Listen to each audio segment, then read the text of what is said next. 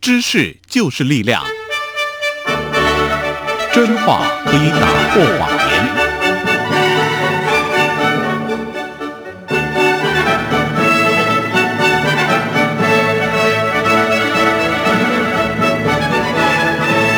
欢迎收听由杨宪宏主持的《为人民服务》杨宪宏时间。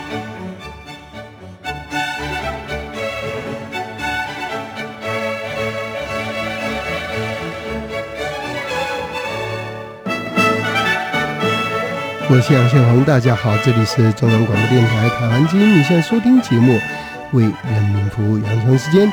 我们的节目播出时间是每周一到周五晚上十点三十分首播，第二天的凌晨零点十五分重播。也可以上网收听，我们的网址是三个 W 点 R T I 点 O R G 点 T W，欢迎大家上网收听。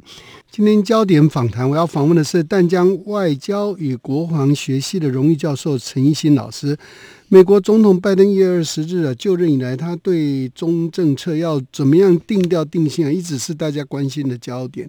白宫国安会印太事务协调总监 Campbell 在五月二十六日参加 Stanford 大学的一个研讨会的时候说，美中交往啊走到尽头，现在美中两国的主旋律啊是激烈竞争。依照这个战略参数来推定的话，这个说法可以说是美中关系已经做了明确定调定性。Campbell 在二十六日还提到，习近平领导下的中国政策有很大的程度上啊，是美国政策转变的原因啊。他举例的来说，就是中国跟印度交界的地方军事冲突啊。针对澳洲的经济行动跟战狼外交的兴起，Campbell 说，北京的行为象征要朝强硬跟硬实力的转变。那这个信号表明，中国决心在国际上发挥更大的决定性作用。Campbell 还提到，习近平从二零一二年上台以来，几乎完全拆散了将近四十年的集体领导制。Campbell 这个说法啊，可以说是延续了川普时代。包括彭斯总统哈德森研究所第一次的演讲，哈，这是中国的观察，也就是美国认为对中国抱持的透过交往能够让中国向好的方向转变，这个期待已经结束了，哈。那 Campbell 还表示说，在未来几年，美国对华的缓急中啊，这个盟国将是核心。目前，美国已经呃，包括印度、日本、澳洲在内的四国集团国家中，努力树立其。重要性。那从这些迹象来看呢，这个美国总统拜登的对中政策其实就是拉拢盟国，共同跟中国这个反民主的势力来进行长久的竞争啊。针对 Campbell 的谈话，中国外交部的发言人赵立坚二十七日回应了哈。他就说，美国应该避免过时的冷战零和思维，不应该搞你死我活的恶性竞争，否则只会导致冲突啊！怎么观察美中关系这样的发展？今天节目我要访问陈奕迅老师啊，来谈一谈他如何分析。稍后我们就进行今天焦点访谈。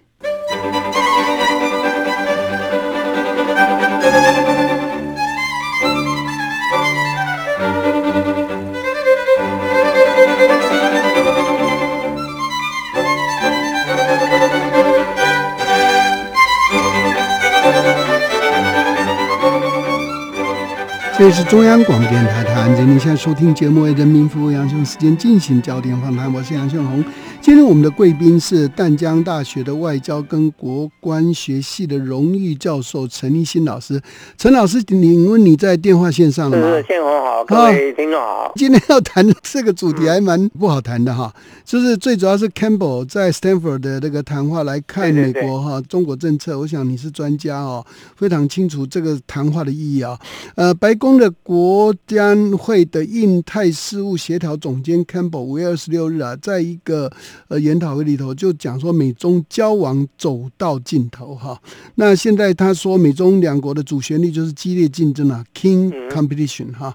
中国外交部发言人赵立坚二十七日的回应是说，美国应该避免过时的冷战零和思维啊，不应该搞你死我活的恶性竞争啊，否则只会导致冲突。你怎么看这样子的一个看起来不太有交集的对话？虽然不太有交集，但是还是替对方或者替自己留了余地哎。哦，是哈。那么所谓这个战略参数呢，就是 strategic parameters 啊，应该是统计学有关的一些数字，用来衡量呢美中关系各种政策的上下起伏、变化动向，甚至可以拿来分析预测未来。那么这用这些那个战略参数呢，来决定了未来怎么样调整未来的美中关系。因为现在的美中关系确实是处于一个紧绷的状态，只有用激烈竞争才足以形容。所以说，Kurt Campbell 他就说，这个以前的交往时代已经过去了，现在呢要走到一个激烈竞争的时代。那么用什么来衡量呢？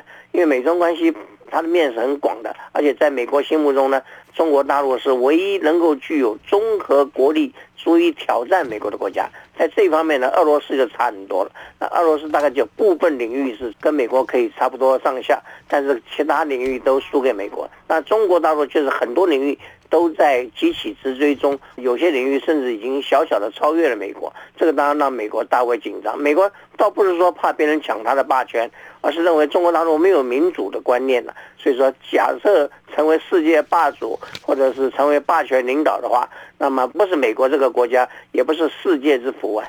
是，那这个定调了哈。那 Campbell 二十六日就说，习近平领导下的中国政策在很大程度啊，是美国政策会这样转变的原因。这个话应该怎么理解啊？中国大陆跟美国关系走到今天呢，这看中国大陆有几个面向。第一个呢，是中国大陆过去是采取睦邻政策，到了后来二十一世纪第二个十年开始，采取有点点霸凌邻国了。不再是睦邻了。那么第二个呢？中国大陆崛起的时候，他说强而不霸。但是呢，大家从各种迹象来看，中国大陆是有挑战美国这个霸权领导的一个一个决心和作为。啊，那么过去呢，韬光养晦，现在就变成一个有所作为，而且是积极有所作为。那么第三个呢，很重要一个点就是，中国大陆自从习近平在二零一九年在国内推出。斗争精神之后呢，在二零一零年又推出了战狼外交，到现在仍然继续，没有任何改变。那么这个让美国觉得中国大陆呢是有点点过了头了，中国大陆实力还没那么强，就开始采取战狼外交，对澳大利亚、对英国、对德国、对法国，甚至对意大利都采取。战狼外交，那有些德国、意大利算是跟中国保持不错关系的国家，居然也是被中国霸凌哎。对于这个东亚的国家，日本呐、台湾呢，更是如此。所以说，美国觉得这个必须要有所制衡呢。那么第四个，我觉得很重要的是，中国大陆呢这样一个国家呢，它除了采取战狼外交之外，而且它从心态上，它就是不民主。所以拜登的批评习近平是全身没有一根骨头是民主的骨头啊。那么意思就是骂得很凶的。不单是他们如此反民主，而且还认为呢，强权斗争是最重要的，独裁会战胜民主。那这个是拜登所不能容忍的，所以他号召呢，民主自由的国家呢，齐心一力来对付中国大陆。是，所以齐心一力对付中国大陆啊，盟国将是核心啊。Campbell 就说这是这样的一个情况，这个跟川普的作风好像不太一样。那这个怎么川普是单打独斗。嗯而拜登呢，就是讲一句通俗的话，就是打群架。嗯而美国向来是打群架，从一战、二战、韩战到越战，通通打群架。当然，韩战是打的不输不赢，越战是打的美国是落荒而逃。这个当然是过去的经验呢，证明两次大战美国是占了一个打群架的便宜，就是利用盟国的关系来跟轴心国啦，或者是一战的同盟国对抗，啊，最后美国赢得了胜利。那冷战时间，美国仍然打群架，这有点很奇怪，就是冷战本来是资本主义对抗共产主义，但是美国也不管那一套。他最后还是联中制苏，中国是共产主义啊，在美国决定是采取一种战略的一个平衡，就联中制苏，最后打垮了苏联。那么当时的美国的这个斯坦福大学的福山教授福奎亚马就曾经说呢，已经走到历史的尽头了，资本主义战胜了共产主义，美国就像一个高高在上的一个巨人，坐在山顶上，拔剑四顾呢，视茫茫，看不到对手。但是呢，没多久，中国就冒起来了。中国也是被美国培养起来的，啊呃，也可以说是，这当然美国自己也正好在，所以这个二零零一年因为反恐战争把中国培养做大了，把它做大。那这一点是不是也在不管是川普政府或是拜登政府的检讨政策的时候有自我反省了？他们有说过这句话，川普政府在二零一七年提出他的白宫呢安全战略报告的时候就提到，中国大陆跟俄罗斯是战略上的对手。而且中国大陆呢，更是所谓的修正主义强权。为什么叫修正主义强权？很多人一定不太了解。修正主义强权就是它在国际组织里面看起来是属于一种多边主义，跟多边主义走在一起，而且常常拿多边主义来霸凌别的国家。但是呢，它常常是想窥视美国的这个一个霸权领导。甚至在二零一七年，习近平在参加瑞士达沃斯的世界经济论坛的时候，还有意无意之间呢讲出来，中国大陆现在正在成为自由经济的这个一个领导，那就要抢美国霸权了。这二零一七年就讲这种话，那二零一八年美国就开始制裁他了。所以二零一八年那个美国的商务部的制裁中国大陆的中兴通讯，那么而且是一制裁就七年，你大家算个年份就晓得了。二零一八制裁。加七年就是二零二五年，这个二零二五年正是中国大陆扬言要在十大领域领先世界的一个年份呢。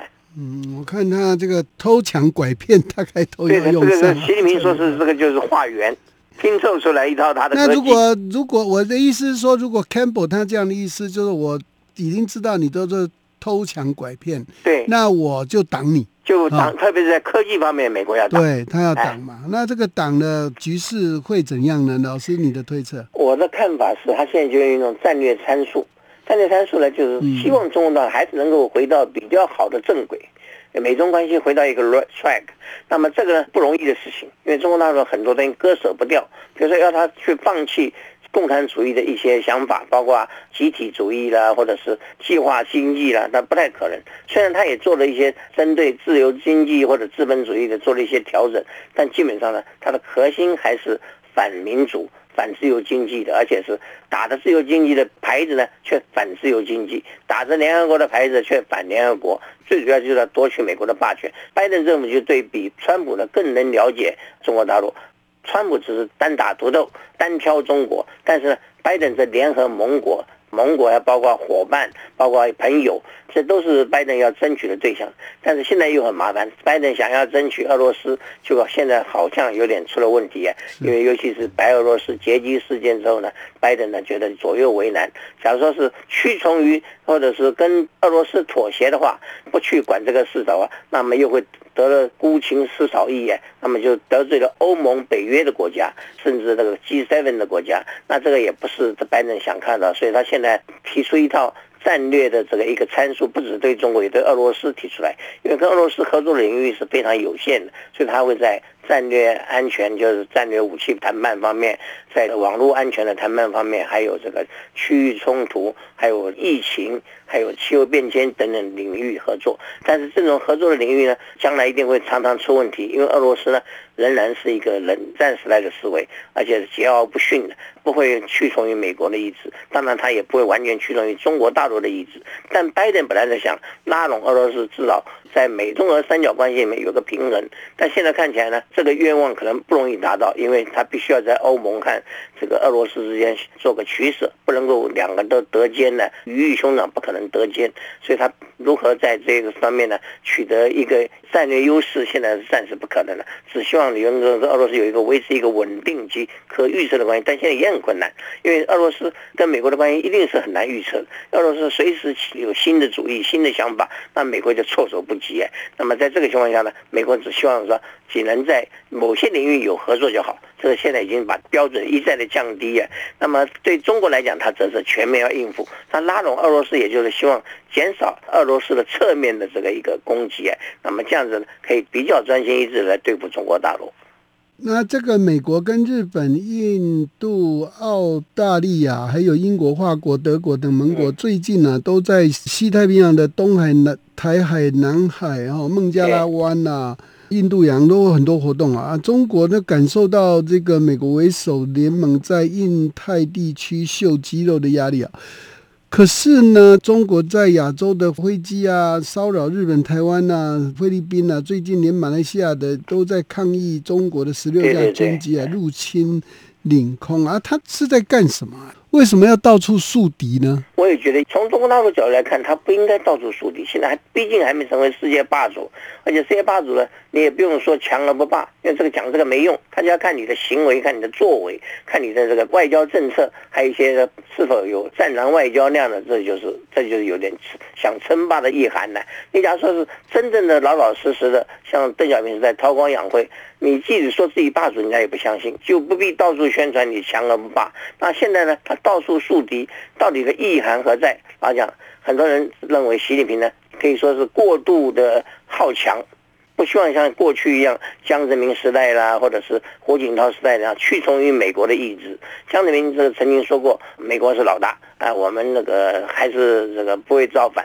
那么胡锦涛时代也差不多，也没有说要跟美国对着干。那么现在习近平呢上来之后呢，情况就不太一样，他就是处处想跟美国为敌，甚至有时候不经意的表示他是想成为自由经济的这个一个盟主一样的。但是呢，其他方面美国认为他不配，因为没有民主、自由、人权。这种观念的话，你作为一个世界级的领导是很危险的事情。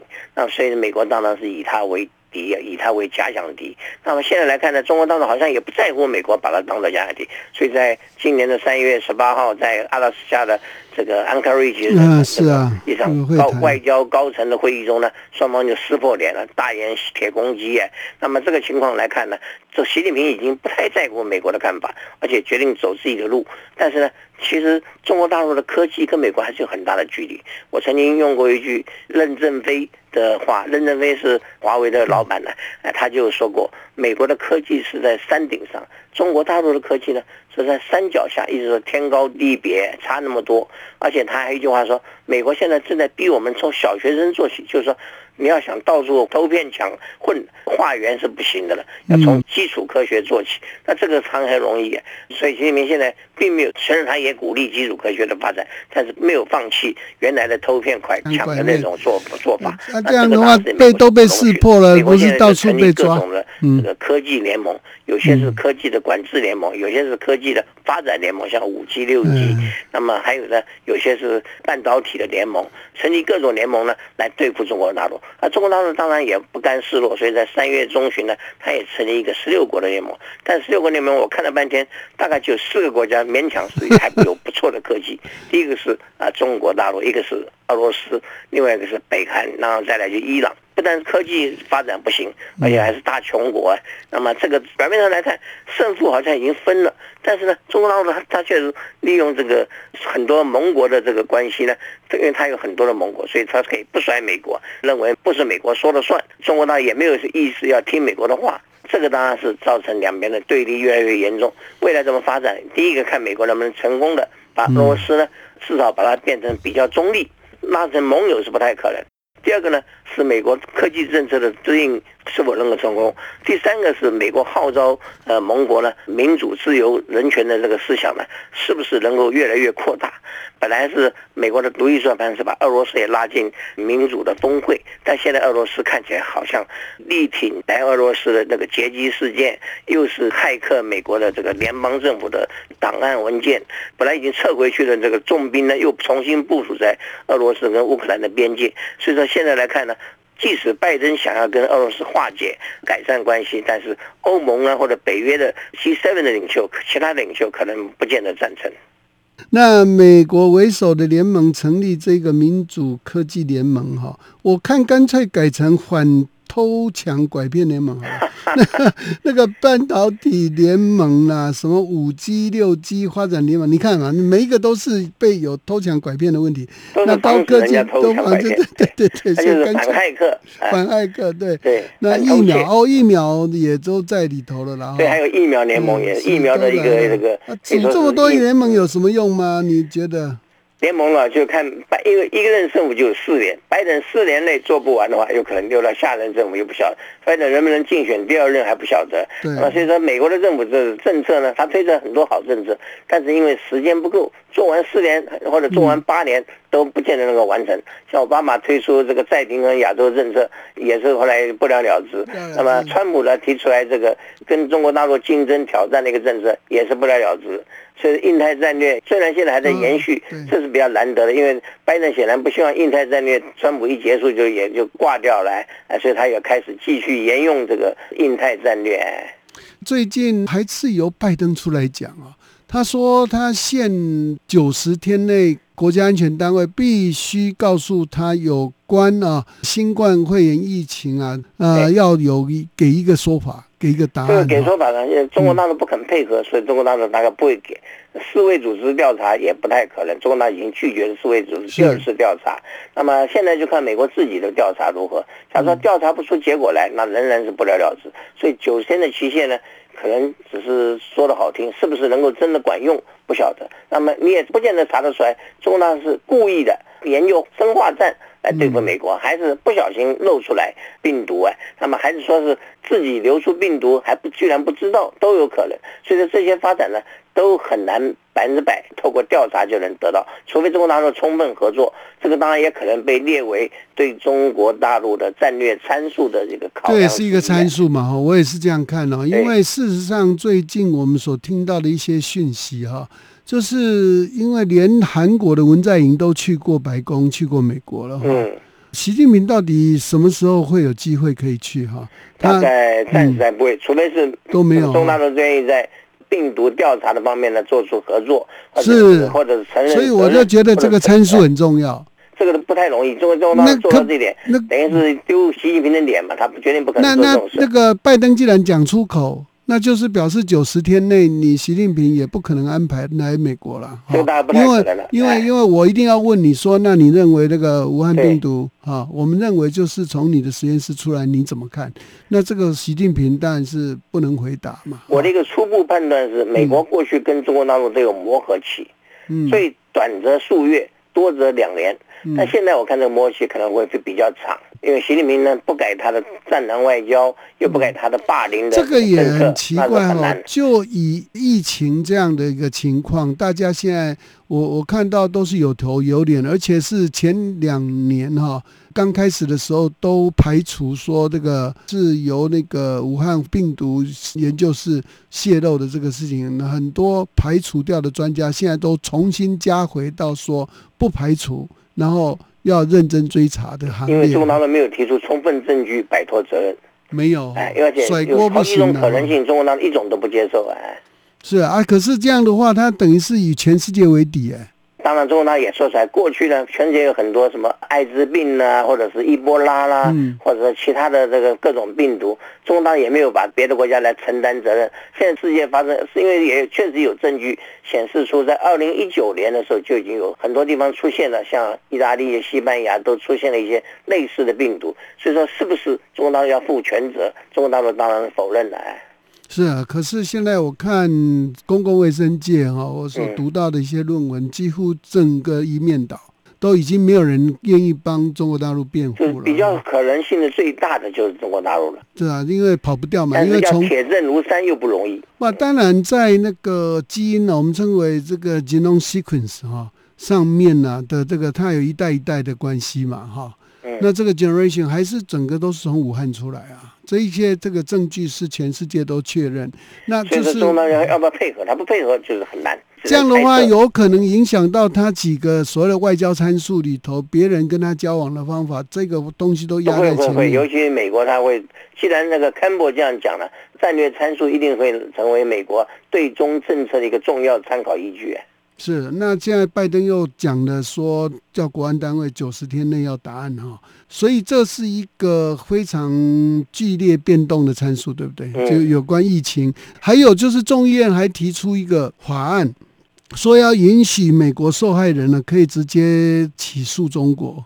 这个在川普时代也有，川普还鼓励各州都提出大家做就做提出赔偿救的，那这个众院通过了，参院会不会通过还不晓得，因为参院可能也在等证据。哎所以这个也是一个很大的变动，然后派任在美国驻中国的大使的问题啊，哈，是消息人士说，拜登啊准备宣布提名国务院前高级官员呢、伯恩斯啊对对对，去出任哈驻中国大使，你你觉得可能吗？伯恩斯是比较老将了，可以说是有可能的。但是呢现在好像也有一个另外一个人选，就是嗯可能是驻中国大陆，中国大陆也可能派秦刚出来，就是现在的外交部副部长出来，但双方在这方面还没谈妥。那这样的话，有关那个原来被关掉的总领事馆这个事情，有在题目上吗？这也是一个呃、没有参数嘛。被列为，因为这个是小事，川普也是嗯做一个小小的一个变动而已，并没有说把一个比较大的领事馆都停掉。所以找了一个成都，算是美国跟中国大陆曾经有交集的地方，就是尤其薄熙来事件，是还有这个等等停掉有交集，所以他就把它停掉。其实呢，成都当然也是个间谍中心，但是中国大陆的间谍中心又何止成都啊？是，所以这个两边的关系从 Campbell 的谈话一直我们这样一路分析下来啊，看起来没什么好消息哎。对中国大陆是不好。我是觉得战略参数尤其是个新观念，我觉得这个是比较有具有科学的一个最终政策的一个很好的一个方法啊。我我两年前在国务院有一场会啊，跟几个国务院的高级官员开会的时候提到哈、他们就讲到说，未来的所有的谈判的 basket 都会有底下有一些东西哈、比如说是呃人权呐哈，然后还有这宗教自由啦，这些项目都会沉在每一个篮子底下。嗯，那看看要会不会浮上台面。对对对对，沉浮在上台面就表示美国会撕破对脸，。那现在看起来好像那一些东西都上升出来，变成所谓的参数。对都可能，那都有可能，因为这个参数会影响到美中政策的将来重新就是部署和调整、修正这。是意思是它有一个 algorithm，有 一个演算法的，就是这些参数放进来演算一下，就知道说那到底两边有没有要往前进步啊？当然民间的智库或者是那个社会团体也可以从这个角度来出发呢，来看看美中关系到底会走向如何。所以现在要应该把这个综合国家的那个利益关系啊，产生说就是这些做一个寒暑表，就是升升降降嗯，，而且经常是呢每月做一次。要要检验一下。这个当然是是一种很新很新的新的外交互相之间的对垒的哈。不过我可以这样问吗？嗯大家都在避免战争，那这个实际上确实如此。是哈？这个美国虽然说国务卿布林肯说美国跟中国现在是处于激烈竞争，但是中国要合作，我们一定配合；但是中国当然要选择对抗，我们也乐意奉陪。那么，但是呢，实际上他还是讲，就是说我们要避免战争。中国大陆也是提出警告，刚才那个啊发言人呢也这样讲嘛，说他说激烈竞争假如变成恶性竞争的话，那就可能难免冲突了。对，所以这一些都先讲在前面，就是先讲的丑话讲在前面，我则既言之矣。啊莫谓言之不预啊。美国也是不莫谓言之不莫谓。言之不欲啊。那所以这个就大有一点，大家想要再再不要说弄到一发不可收拾啊。可是所有的冲突可能都要摆到台面了，嗯。哈、包括过去沉嗯刚刚所说的沉在瓮底的，或者沉在箱，以前箱子底的沉在箱子底都都浮出出要来，看情况来浮出。但是呢，按照卡特这种的经验，你看他，他虽然人权喊得震天嘉响，但是他最没用的实际利益的时候呢，他会在人权上退缩。对。不过现在当然是这些总和因素太多，而习近平所做的战狼啦，或是香港问题啦、新疆问题啊那，个中共还是比较低调，在卡特时期，哎对啊，啊，可是现在看起来他非常非常之这个张牙舞爪哈，我认霸为习近平第一个考量是国内政治，是因为他。必须要在二十大要继续连任，所以他必须要表现出强悍。这样的话，看起来他的那个二零二二年二月的北京的冬季奥运就会成为一个项目啊。Pelosi 已经要求各国领袖不要参加，抵对啊。就是抵制嘛那。么对同样的对美国来讲呢，拜登之所以那么对中政策那么强硬，也是为了选票考量。因为川普的选民呢，当时有七千多万，对是不可小觑的一个一个人数目啊。所以他他假如说采取一个跟川普不同的政策，那他是七千多万选民的意思，决定大多数都不要了哎。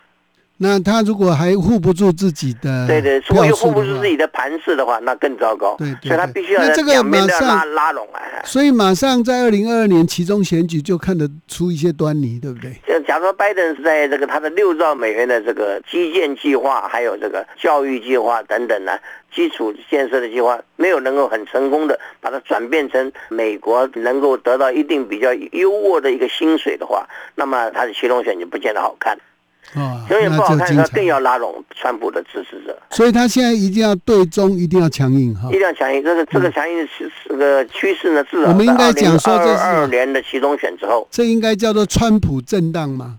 这一定也是啊。好，今天非常谢谢淡江大学外交跟国关学系的荣誉教授陈一新老师跟我们分析中美关系哈，谢谢，谢谢，啊谢谢大家收听，我们明天见。